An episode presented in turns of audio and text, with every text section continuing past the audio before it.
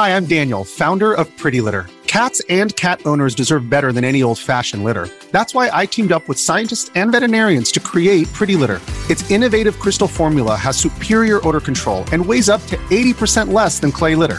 Pretty Litter even monitors health by changing colors to help detect early signs of potential illness. It's the world's smartest kitty litter. Go to prettylitter.com and use code SPOTIFY for 20% off your first order and a free cat toy. Terms and conditions apply. See site for details.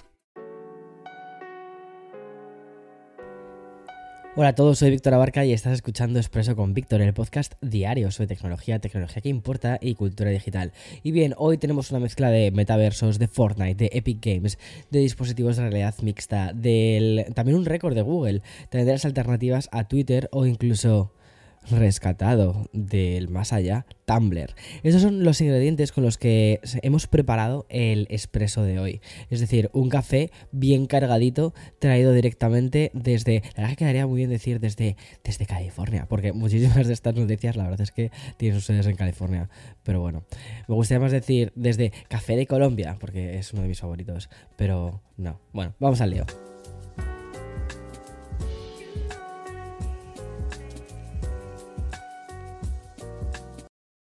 This episode is brought to you by Reese's Peanut Butter Cups. In breaking news, leading scientists worldwide are conducting experiments to determine if Reese's Peanut Butter Cups are the perfect combination of peanut butter and chocolate. However, it appears the study was inconclusive, as the scientists couldn't help but eat all the Reese's. Because when you want something sweet, you can't do better than Reese's. Find Reese's now at a store near you.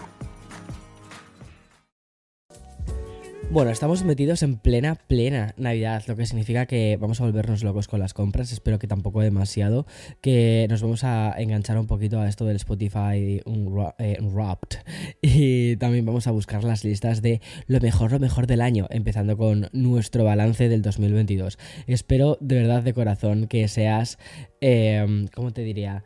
Em, ay, que seas bueno o buena contigo mismo, ¿vale? Porque 2022, eh, aunque pensábamos que iba a ser el año post pandemia y que iba a ser nuestro año y que iba a ser la, leche de año, al final, bueno, pues ha sido un poco una continuación y un, un año que yo creo que mm, ha sido más largo de lo que debía, sinceramente. O sea, no sé si tienes la sensación, pero dices, madre mía, hace ya un año de todas estas cosas que han sucedido. Bueno, pues sí, y espérate el 2023. Aunque yo tengo muchísimas más esperanzas en los años impares que en los pares. Bueno, yo soy supersticioso, no soy supersticioso, pero para estas cosas un poquito. Bueno, y mm, también, ¿vale? Pues hay que unir todo eso que te estaba contando con ese balance anual, con los propósitos del siguiente año. Y mm, esto último es justo lo que están haciendo en Meta, al menos es lo que hemos podido saber gracias a una última actualización que han lanzado en el blog oficial de la compañía. Y mm, atención, porque está escrito y firmado por el jefe de tecnología de Meta, pero que a su vez es también el máximo responsable de importante nota, ¿vale? De Reality Labs. Y es que la actualización deja muy claro el objetivo del próximo año dentro de la compañía y es seguir al máximo con la apuesta por el metaverso. Sinceramente, me parece lógico, me parece muy lógico que lo hagan. Y es que el jefe de tecnología de Meta ha publicado que, aunque se buscarán formas de trabajar más eficientemente, eso es donde estoy leyendo textualmente lo que está diciendo, dice formas de trabajar más eficientes, lo que no cambiará en 2023 es su visión y el esfuerzo de investigación a largo plazo que dice así, que estamos realizando para llegar allí. Y cuando dice allí, ¿vale? Se refiere al, metaverso. Y um, para esto, la carta abierta habla de la um, construcción de verdaderas gafas de realidad aumentada, las cuales requerirían, y eso de nuevo te lo parafraseo, ¿vale? Dice así, dice, un conjunto masivo de avances e inventos en todo tipo de áreas, desde lentes y pantallas en miniatura hasta materiales livianos e interfaces impulsadas por inteligencia artificial. Me parece muy curioso, ¿vale? Cuando define lo de construcción de verdaderas gafas de realidad aumentada, es decir, está hablando de hardware, ¿vale? Pero es que aún hay más. Y aquí es donde está yo creo que el verdadero propósito de Meta, la verdadera chicha de todo esto. Y es que el, el jefe de tecnología asegura que aproximadamente la mitad de los costos operativos de Reality Labs van a ir a parar a iniciativas de realidad aumentada. hay que tener en cuenta que en 2022 Meta ha destinado, atención, ¿vale? Un 20% de su presupuesto en esta, en esta em, división, ¿vale? De realidad mixta. Sin embargo, el retorno ha sido, ha sido negativo. Y mm, el año de Meta siempre va a quedar enmarcado con la caída de este 52% de los beneficios de su tercer trimestre, los 3.700 millones de dólares perdidos por la propia Reality Labs o también por el desplome en la bolsa que tuvo.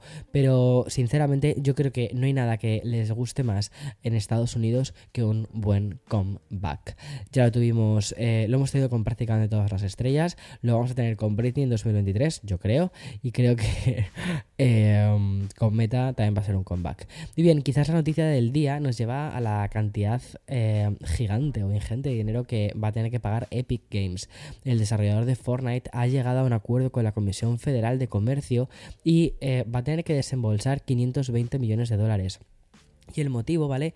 De este acuerdo entre la FTC y la propia Epic Games no es otro, ¿vale? Que el de evitar la multa por los cargos relacionados con la privacidad de los usuarios menores de edad. Me gusta, o sea, me gusta, me parece muy curioso, ¿vale? Esto de llegamos a un acuerdo para evitar tener que hacer estas cosas. O sea, como ya sabemos, ¿vale? Epic Games es la empresa que está detrás de los dos títulos más populares y transversales a nivel de edad, el ya mencionado Fortnite, pero también Fall Guys. Y mm, con ambos juegos, Epic Games supuestamente violó la ley de protección de la privacidad de, en línea de los menores al implementar, y dice así textualmente, ¿vale? Dice, trucos de diseño conocidos como patrones oscuros para engañar a millones de jugadores para que hagan involuntariamente compras. Esto es al menos lo que dice el comunicado de la Comisión Federal de, de Mercado. Y es que los 520 millones de dólares equivalen a dos acuerdos distintos, porque por un lado hay un acuerdo de 275 millones de, dólares que en realidad son pertenecientes a lo que es el pago inicial, ¿vale? De la multa. Y por cierto, la, más grande que ha emitido la FTC hasta ahora. Pero además hay otros 245 millones, ¿vale? Que eso es el, extra, que se van a, a reembolsar a los usuarios que según la FTC fueron afectados por esto. Bueno, al final, o sea, sí que ha estado dirigido hacia lo que es el usuario. El comunicado además que ha emitido la FTC, ¿vale? Señala que Epic Games cobraba, eh, te leo de nuevo textualmente este comunicado, ¿vale? Cobraba a los jugadores al intentar activar el juego desde el modo de suspensión mientras el juego estaba en una pantalla de carga o al presionar un botón adyacente mientras intentaban simplemente obtener una vista previa de un elemento. Y estas tácticas generaron cientos de millones de dólares en cargos no autorizados para los consumidores. O sea que si alguna vez has dicho, oye, pero si no haya comprado estos skins para... Eh, mi personaje de Fortnite. Bueno, pues ya sabes por dónde pueden venir las cosas. Y un día más, ¿vale? Tenemos que pasarnos en cierta manera por la sede de Twitter. Y es que afortunadamente hoy no toca hablar de Elon Musk, gracias. De hecho, la encuesta sobre su dimisión de la que hablábamos justo ayer, ¿vale? Pues haya quedado. Porque no nos engañemos, su hoja de ruta la, la, marca única y exclusivamente él.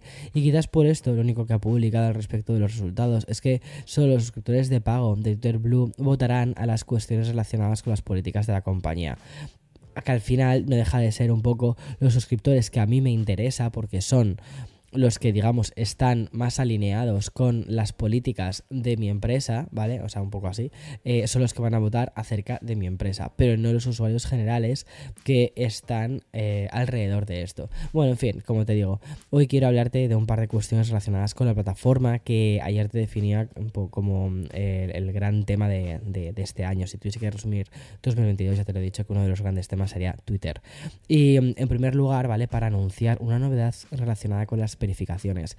Y es que la plataforma ha presentado Twitter Blue for Business, que es una herramienta que permitirá que las empresas puedan distinguir sus diferentes marcas e incluso, atención, ¿vale?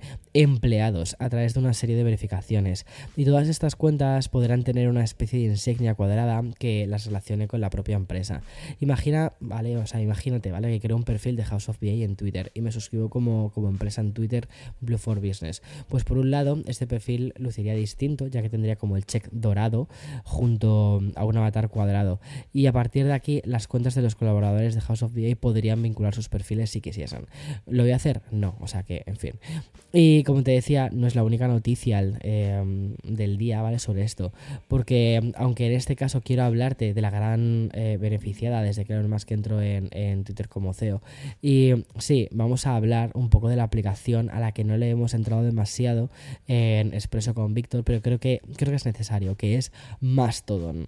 Y bien, resulta que por fin hemos podido conocer el crecimiento que ha experimentado esta aplicación desde que Elon Musk hizo efectiva la compra de Twitter a finales de octubre.